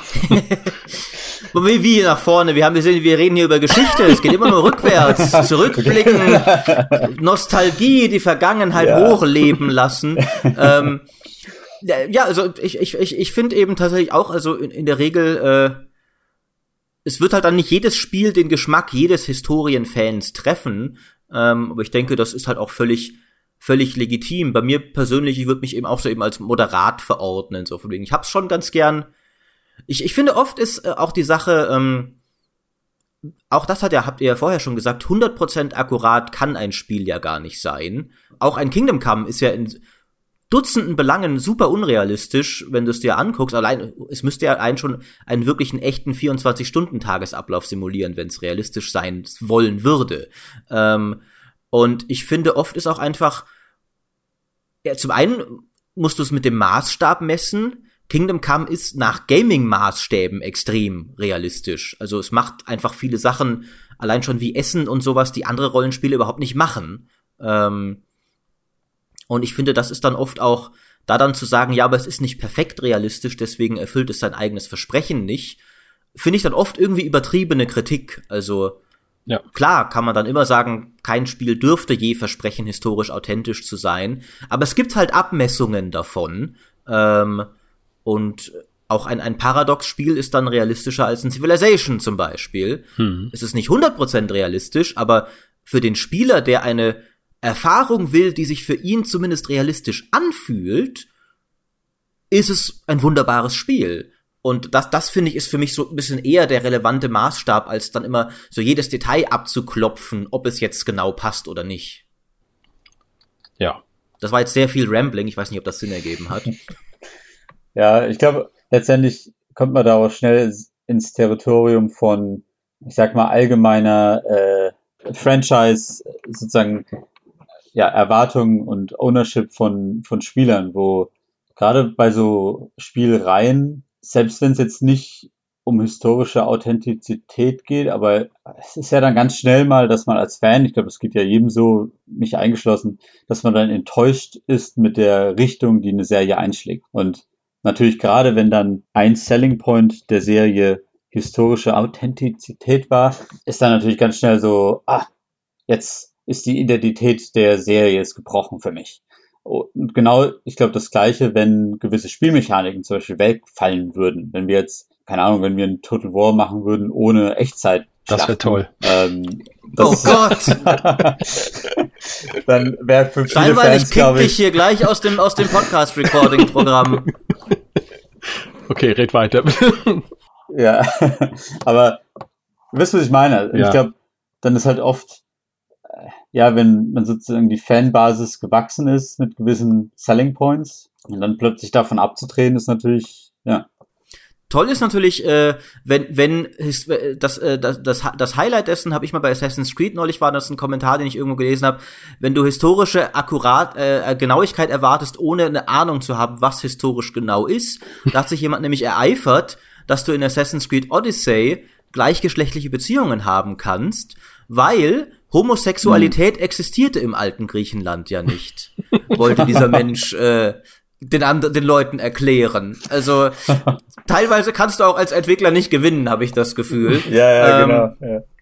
Das ist aber, es ist natürlich auch noch mal eine eine eine Frage, finde ich, die ist die ist jetzt sehr heikel äh, teilweise, aber wie weit eben auch, weil du auch vorher live, du hattest ja auch den Blick durch die moderne Linse erwähnt, wie vielleicht auch unsere eigenen Überzeugungen und Werte den Blick auf Geschichte färben können. Also das, was wir uns vielleicht auch rauspicken an Geschichte, was wir wichtig finden, vielleicht was auch ein Entwickler dann in sein Spiel packt und was nicht, sieht man, finde ich, daran, dass in letzter Zeit halt mehr oder weniger von allen Seiten des politischen Spektrums teilweise Spiele attackiert wurden, dass sie offensichtlich zu sehr auf der anderen Seite des politischen Spektrums stünden. Also Battlefield hat zu viele Frauen zum Beispiel, Kingdom Come hat zu wenig Frauen, äh, ganz vereinfacht ausgedrückt. Ähm, das finde ich ein, ein sehr schwieriges Thema, gerade im Rahmen dessen, dass man es ja oft wirklich nicht einfach perfekt akkurat weiß, weil wir eben Geschichtswissen immer imperfekt ist. Ja, ich glaube, sag mal, die gute Neuigkeit für mich da ist auf jeden Fall, dass das Interesse und das, äh, ich sag mal, diese politischen Themen jetzt auch in der Arena der Spiele thematisiert werden, finde ich auf jeden Fall gut, ähm, dass man sich sozusagen solchen Fragen auseinandersetzt. Aber ja, klar, es wird, glaube ich, immer der Fall sein, dass, ähm, und ja, ich meine, das sind dann natürlich auch die Geschmäcker letztendlich verschieden und ähm, Leute erwarten von Spielen verschiedene ähm, Dinge. Ja. Ich glaube, und insofern, das ist auch eine Normalisierung. Ne? Spiele sind Kultur, ein Produkt und genau wie ein Buch ein Autor hat oder ein Film, Regisseur, Spiele ist vielleicht noch ein bisschen komplexer, weil da vielleicht mehr beteiligt sind und das vielleicht auch mehr Schultern verteilt ist, aber am Ende kommt das immer aus einer irgendeiner Ecke, so äh, und mhm, aus ja. irgendeiner weltanschaulichen Ecke auch und ähm, da darf man sich ja nichts, also nichts ist irgendwie neutral, sondern ähm, das vermittelt irgendwas und ich finde, das gehört irgendwie auch dazu als kluger Rezipient solche Kulturformen, dass man das erkennt. Und manches gefällt einem nicht. Ich würde auch kein, bestimmte Bücher von bestimmten Autoren oder so tue ich mir nicht an oder bestimmte Filme, weil ich einfach weiß, aus welcher Ecke das kommt. Ähm, und so kann man das mit Spielen auch handhaben. Also das ist ein Prozess der Normalisierung. Ne? Wer aber von Stimmt. einem Spiel sozusagen irgendwie die perfekte Neutralität verlangt oder irgendwie das obermäßig politisch korrekt oder so, da, das macht alles kaputt, sage ich jetzt mal, sondern wir müssen einfach den Kreativen auch die Freiheit lassen, das zu machen, was sie machen wollen. Sei jetzt mal, sei es ja. Daniel Wavra oder sei es irgendwie ein BioWare Diversity äh, Schreiber oder so. Also es sind deren Dinge so und dann hauen sie es raus und dann ist es in der Öffentlichkeit und wir reden drüber und streiten drüber. Das ist doch gut.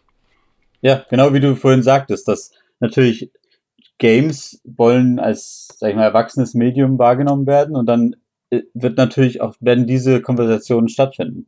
Und ich persönlich finde es als, ja, bin weit über 30, äh, natürlich ältere Generation von Gamern. Ich finde es persönlich super spannend zu sehen, wie sich der heutige Zeitgeist dann auch in den Games niederschlägt. Ähm, zwischen tolles Beispiel für mich, ist jetzt nicht unbedingt historisch, aber ist äh, Boyfriend Dungeon, weiß nicht, ob ihr das kennt. Nee. Ähm, Doch, äh, ja, raus. ja, äh, sehr interessantes äh, Spiel. Das ist quasi ein Roguelike, wo man ein Roguelike mit Dating Sim gemischt, wo es letztendlich darum geht, dass, dass alle Waffen sind auch irgendwelche Typen und Mädels und die muss man daten und durch das Daten levelt man die auf und du datest deine ja. eigenen Waffen. Ja. Die sexy Charaktere, sexy Anime Charaktere sind. Ah, ja. okay. Ähm, aber das ist für mich so, ja, einfach neuzeitlicher Pepper-Look auf, auf Games. Und das finde ich, ja, stark. Also würdet ihr äh, tatsächlich äh, äh, euch nicht, also ihr würdet sagen, dass Spieleentwickler sich auch nicht bemühen sollten, um eine möglichst neutrale Darstellung der Geschichte, die ihre eigenen Ansichten vielleicht ausklammert und sich weitgehend so weit möglich an die Fakten hält, sondern man sollte die, den Kreativen den Raum zum Austoben geben, wie ihr gesagt habt wenn, wie wir vorhin schon sagten, so, wenn der Schwerpunkt des Spiels darauf liegt, den, die historischen Sachverhalte neutral darzustellen, dann ist das auf jeden Fall eine starke Herausforderung und sehr spannend, dann, sag ich mal, ja, zu entwickeln und zu spielen. Aber generell ist es, glaube ich, nicht die primäre Aufgabe von Spielentwicklung. Ja, da kann ich mich anschließen würde ich durchaus auch zustimmen. Ähm, und ich finde auch, wie, wie ihr sagt, ich finde es auch, teil, ich, auch hier bin ich wieder ein bisschen gespalten. Ich finde es zum einen auch spannend, dass Spiele zunehmend auch eben hinausgehend nur über ihr Gameplay diskutiert werden, sondern eben auch so mehr über tiefere Inhalte und sowas. Ich finde nur teilweise, wie diese Debatten in der Öffentlichkeit A ablaufen und woran mhm. sie sich auch B entzünden, mhm ist teilweise enorm übertrieben. Ja. Kingdom Come zum Beispiel wurde vor Release, also noch bevor es irgendwer außerhalb des Entwicklerstudios durchspielen konnte, schon massiv dafür kritisiert, dass es ein sehr politisch gefärbtes Geschichtsbild propagieren wollen würde. Hm. Ähm, und hinterher, wir haben einen, einen sehr ausgiebigen Report hinterher gemacht, wo wir mit Geschichtsprofessoren gesprochen haben und analysiert haben, wie historisch akkurat das Spiel war.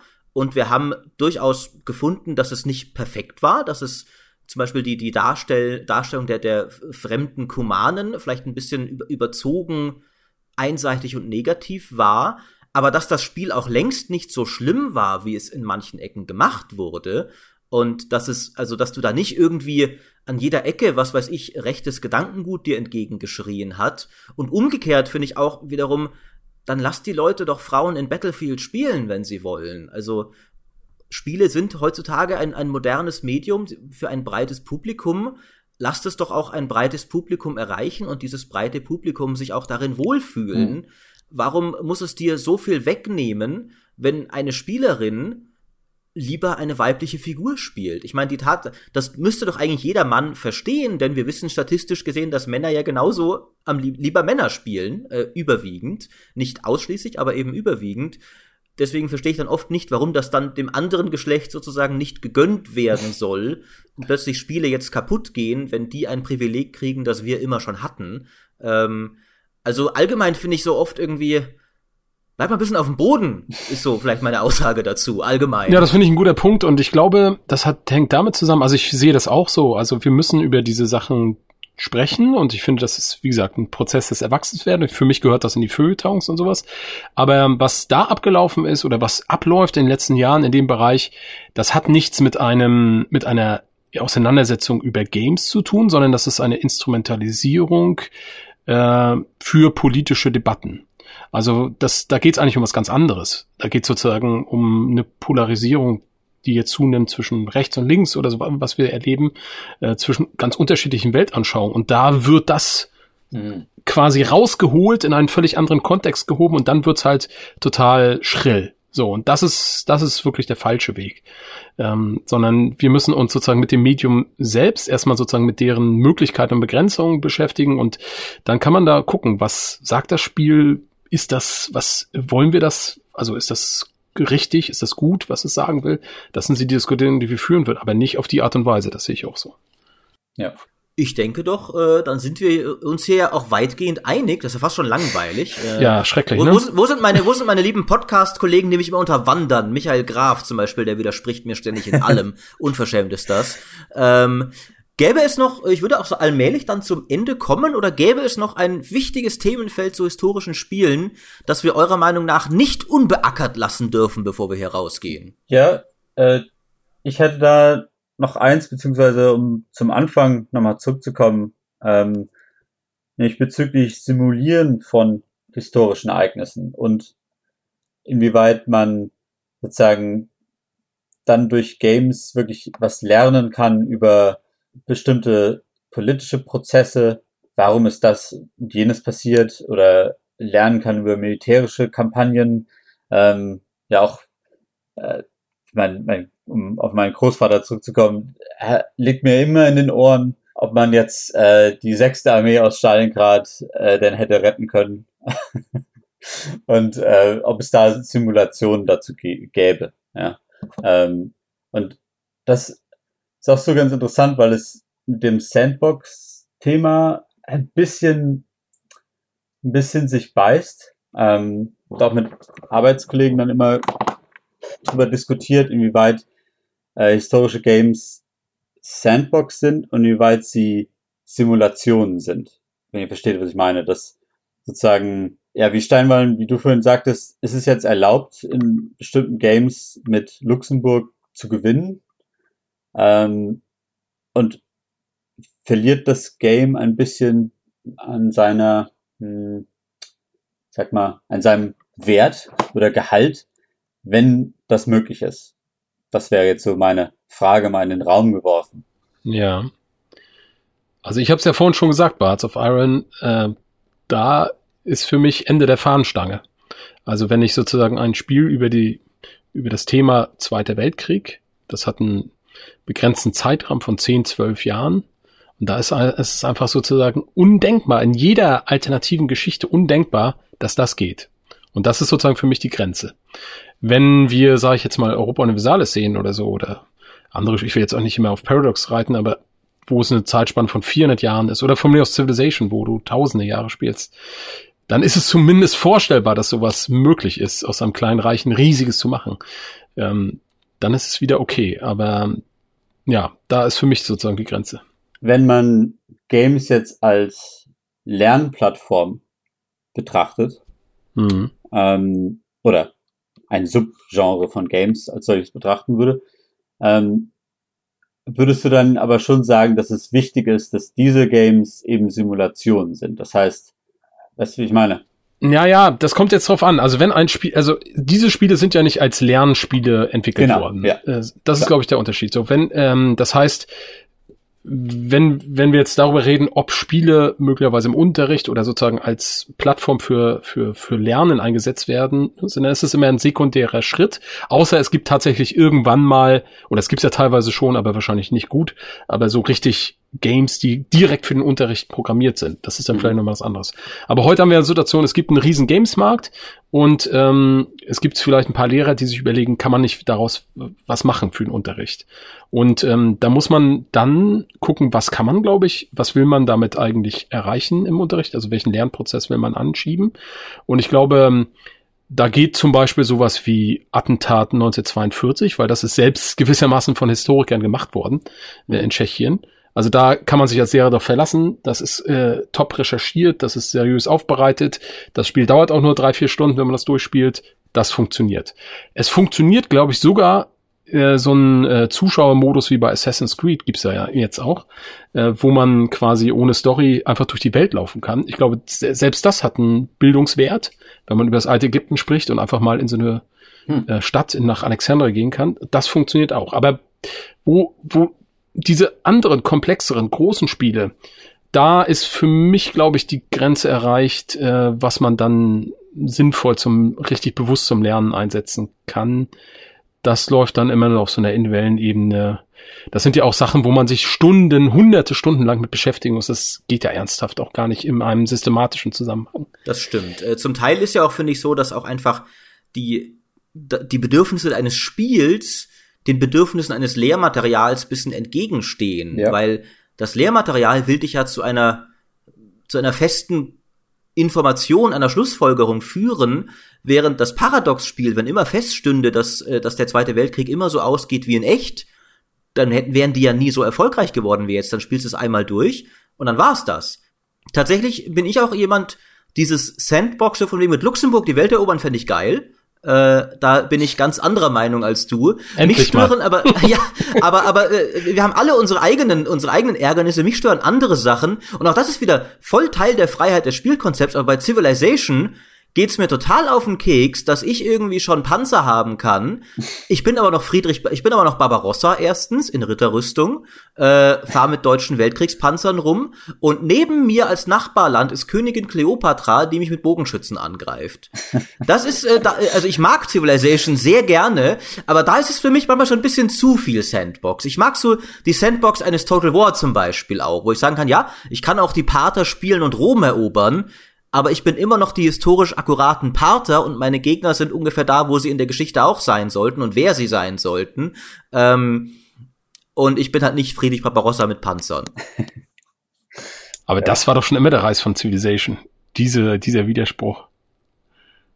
Also das ja, ist für mich DNA halt, dieser also, Serie, dass das geht. für, für mich ist, ist der Reiz, eine, eine Zivilisation durch die komplette Weltgeschichte zu führen, aber ich fände cool, wenn sich dabei die Welt ein bisschen glaubwürdiger mitentwickeln würde. Mhm. Also, dass dann ja. der, der Anführer immer einer ist, der gerade zu meiner aktuellen Ära passt, zum Beispiel. Statt dass ich auch mit Bismarck in der Steinzeit rumgondle oder sowas. Äh, und das, also das, äh, ich meine, ich, wie gesagt, ich spreche niemandem ab, der sagt, natürlich, Civilization ist doch gerade als Gandhi eine Atombombe zu werfen auf Montezuma oder sowas, äh, ist doch gerade der Punkt. Ähm, aber das war so immer ein bisschen was, wo ich so fand, so, ja, da würde ich mir fast schon ein bisschen mehr historische Genauigkeit wünschen. Ja, ich habe vorhin groß rausposaunt, dass es mich nicht stört, dass Köln auf der falschen Rheinseite liegt, aber bei Civilization, ja, ist es für mich auch immer schwierig mit äh, random Maps und äh, die Goten sind plötzlich benachbart mit, äh, keine Ahnung, USA oder so. Ähm, ja. Das ist interessant, weil ich habe früher bei Civilization 2, also ich spiele das seit dem ersten Teil, Civilization, also seit wirklich Civ 1 spiele ich. Und da habe hab früher immer bei Civ 1 und Civ 2 immer mir sofort die Weltkarte mm, irgendwie geladen ja, ja. Ne? Äh, und habe das gespielt. Und ah, ich weiß nicht, irgendwann kam bei mir irgendwie so ein Knacks und ich habe und ich, seitdem habe ich nie mehr mit Weltkarte gespielt, sondern für mich ah. ist dann das Tolle an Civilization dieses ganz Sandboxige, dieses offene, neue Welt zu entdecken. Das ist der große Reiz für mich. Ähm, da, das ist zum Beispiel das genaue Gegenteil dann zu den Erwartungen, die ich an Paradox Games habe. Aber so bunt ist die Welt. Das ist ja wunderbar. Dann haben wir jetzt endlich mal zum, zum Abschluss hier noch äh, ein, ein, ein schönes, äh, eine, einen schönen Zwist quasi, dass wir jetzt äh, nicht irgendwie in langweiliger Harmonie auseinandergehen ja, müssen, sondern äh, ihr habt jetzt, ihr habt jetzt eine Wahl, liebe Zuhörer. Wenn ihr Steinwallens Meinung seid und die ist falsch, dann könnt ihr jetzt auf seinen YouTube-Kanal gehen und da viel mehr von seiner Meinung hören. Steinwallen auf YouTube. Äh, wie man es spricht, äh, Wall, wie die Mauer eben 2L. Ähm, da gibt's äh, haufenweise Material zu historischen Spielen, Let's Plays, dergleichen mehr. Sehr viel Paradox. Gerade spielst du, glaube ich, äh, Aggressors, äh, das, das Rome. Wie heißt es mal? Aggressors Ancient Rome, wenn ich mich recht erinnere? Ja, das ist ein ganz großartiges Indie-Spiel von einem polnischen Entwickler, glaube ich. Macht, ich, da können sich die Großen mal richtig was abgucken, muss ich mal sagen. Und und wenn ihr Lives Meinung seid, dann könnt ihr jetzt vielleicht irgendwie mal auf Steam schauen, welche Total War Spiele ihr noch nicht habt oder einfach mal die noch mal spielen, die ihr schon habt, äh, denn es ist eine famose Serie und ihr macht eigentlich mit den wenigsten Teilen irgendwas falsch. Und wenn ihr meiner Meinung seid, dann könnt ihr vielleicht auf GameStar.de ein Plus-Abo abschließen, dann kriegt ihr noch viel mehr von meiner Meinung, denn jede zweite Podcast-Folge ist Plus-exklusiv. Außerdem gibt's dort unter anderem den Report über das historische die historische Genauigkeit von Kingdom Come, den ich vorher erwähnt habe, hm. und noch allerlei mehr interessante Inhalte. Das heißt, ihr steht quasi an einer Kreuzung, liebe Zuhörer, und habt jetzt drei tolle Wege, die ihr einschlagen könnt, um mehr von uns allen wunderbaren Menschen hier zu bekommen. Wenn ihr noch ein Schlusswort habt, könnt ihr es nun noch einwerfen. Ansonsten würde ich mich nämlich bedanken und verabschieden, aber ich will euch nicht über den Mund fahren. Das kann man, glaube ich, nicht mehr toppen. Deswegen sage ich jetzt einfach nur Dankeschön. Ja, Auf genau. Wiedersehen. Ja, Dankeschön. Hat Spaß gemacht. Ich bedanke mich auch äh, bei euch beiden äh, für, den, für das interessante Gespräch und äh, hoffe, man wird euch beide auch nochmal bei uns im Podcast hören, früher oder später. Genau, und ich glaube, damit, äh, wir sind heute zu relativ wenigen Schlussfolgerungen tatsächlich gekommen. Immer nur, ja, wir können irgendwie beide Seiten nachvollziehen, ja. aber immerhin jetzt am Ende haben wir euch eine knallharte Entscheidung abverlangt. Das heißt, wir treffen keine, aber ihr müsst welche treffen. So machen wir das hier im GameStar Podcast. äh, Genau, vielen Dank und bis zum nächsten Mal. Tschüss. Tschüss. Tschüss.